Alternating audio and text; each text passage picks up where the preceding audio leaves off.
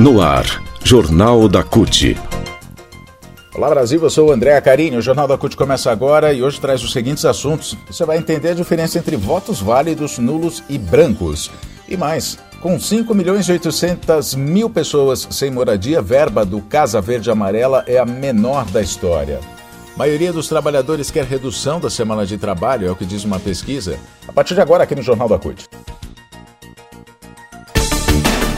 Rádio CUT. Aqui, a classe trabalhadora tem voz. Acesse pelo site www.cut.org.br.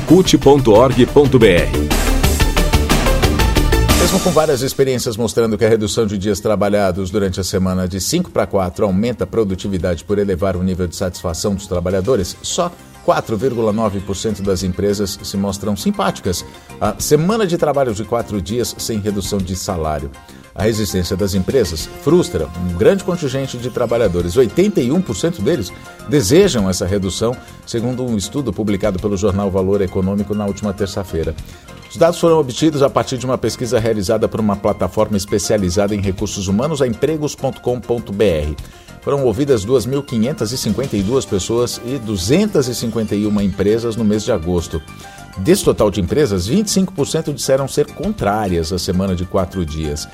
71% não tem opinião formada e o restante, aqueles 4,9%, é favorável. Não somente ao redor do mundo, mas também no Brasil, várias iniciativas têm mostrado bons resultados nessa redução. Uma delas acontece em Franca, no interior de São Paulo, onde os trabalhadores da Nova House têm folgas todas as quartas-feiras. A empresa, que atua no setor de tecnologia, ofereceu ainda 400 reais para todos os cerca de 40 trabalhadores para eles usarem em aplicativos de lazer, como música, filmes, livrarias, cinemas, teatro, enfim. Outro exemplo é a Z.dog, que comercializa produtos para pets. De acordo com a própria empresa, a redução da jornada de trabalho foi implementada para aumentar a qualidade de vida, diminuição do estresse e, claro, para melhorar a produtividade dos trabalhadores.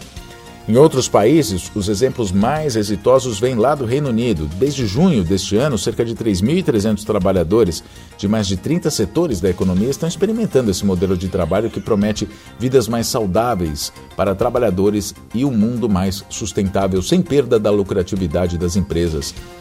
Experiências semelhantes estão sendo realizadas em outros países como Irlanda, Estados Unidos, Canadá, Austrália, Nova Zelândia e Israel como parte de uma, de uma campanha chamada Four Day Week, ou Semana de Quatro Dias em português, que somente lá no Reino Unido despertou o interesse de mais de 500 empresas.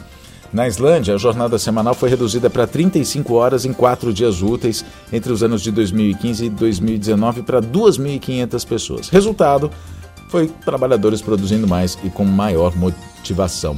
A gente já ouviu a Marilene Teixeira, que é economista do Centro de Estudos Sindicais e Economia do Trabalho, CESIT, da Unicamp, que disse para a gente o seguinte: é a prova de que essa medida, ao contrário do que pensa grande parte do empresariado brasileiro, não representa prejuízos e sim investimentos que, a médio e longo prazos, podem trazer ainda mais lucratividade. A Marilene afirmou ainda que as experiências internacionais mostraram que reduzir a jornada faz com que as pessoas trabalhem mais felizes, mais satisfeitas e produzem mais. O que se faz em 44 horas, se faz em 40 horas, o que se faz em 5 dias, se faz em 4 dias, ela diz.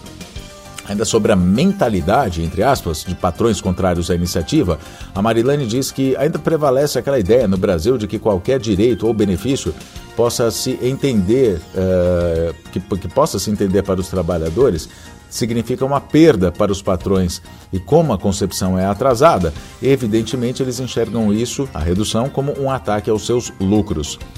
Bom, algumas categorias no Brasil já têm incluído esse tema, inclusive nas pautas de reivindicações. Os bancários, por exemplo, levaram a redução à mesa de negociação com os bancos durante a campanha nacional de 2022, que terminou recentemente, inclusive, com um reajuste de 8%.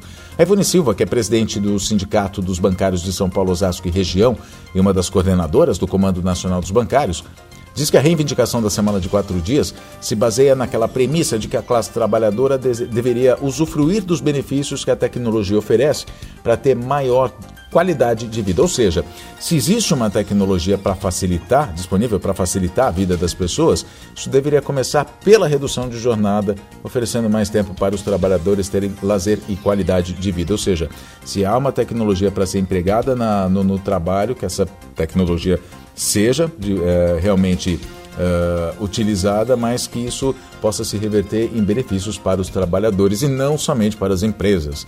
A Ivone diz o seguinte: por que os trabalhadores não podem participar e usufruir dos benefícios da tecnologia, que já fez vários processos de trabalho serem diminuídos?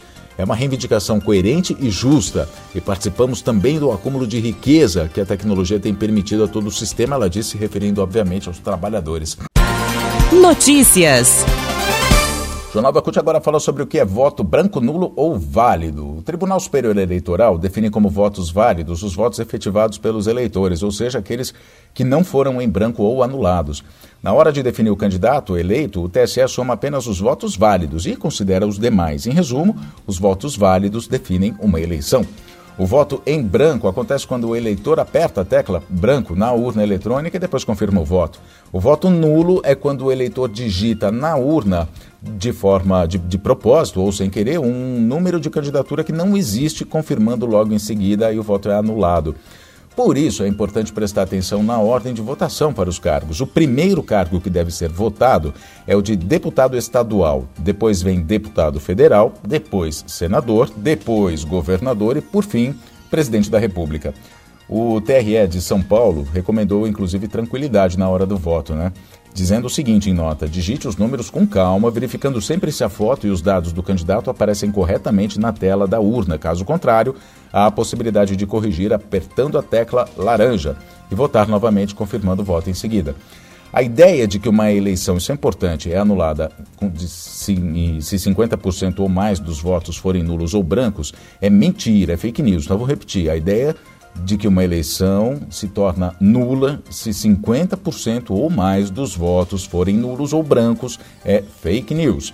Nesse caso, o que acontece é que serão considerados votos válidos, os votos válidos para eleger os candidatos, somente os que escolheram algum candidato ou legenda. Então, conta-se os votos válidos, né? Já as abstenções dizem respeito ao número de eleitores que não compareceram para votar. Eles devem justificar a ausência, caso contrário, ficarão com a situação irregular junto à Justiça Eleitoral. Notícias. Fala sobre programa habitacional. Agora, apesar do déficit habitacional, pessoas sem casa ou que vivem em moradias precárias em todo o Brasil ser de 5 milhões e 800 mil pessoas, o governo federal desmontou o maior programa habitacional que o país já criou, Minha Casa Minha Vida que foi criado durante o governo do ex-presidente Lula. O programa Casa Verde Amarela, que foi criado em 2020, tem esse ano, 2022, o menor orçamento da história, apenas 1 bilhão e 200 milhões de reais, uma redução de 90% da média destinada ao programa de 2009 a 2018, que era 12 bilhões, ou seja, 10 vezes mais, quando ele se chamava Minha Casa Minha Vida. Esse corte de 90% do Casa Verde Amarela trava também a geração de empregos no setor da construção civil, que costuma contratar com carteira assinada, portanto com direitos, tirando da informalidade milhares de trabalhadores. Segundo a Pesquisa Nacional por Amostra de Domicílio, a PNAD, do IBGE, quase 40 milhões de trabalhadores hoje são informais. Estudos da Firjan, Federação das Indústrias do Rio de Janeiro, apontam que o, um incremento na construção de moradias geraria 3 milhões de novos empregos. O Cláudio da Silva Gomes, que é, o Claudinho, né, que é presidente da Confederação Nacional dos Sindicatos de Trabalhadores da Indústria da Construção e da Madeira, filiados à CUT, a Conticom, ele diz que o valor que consta no orçamento da União para o Casa Verde e Amarela em 2023 constrói apenas entre 100 mil e 120 mil casas populares, não mais do que isso. Ou seja, esse 1 bilhão e 200 milhões que o governo destinou ao programa habitacional fica ainda mais irrisório se a gente for pensar que o valor também é destinado às obras em casos de calamidade pública, como aconteceu em Recife esse ano, quando as chuvas derrubaram as casas e provocaram mortes. E o Jornal da CUT fica por aqui. Muito obrigado pela sua companhia. Nós nos falamos na próxima edição. Até lá!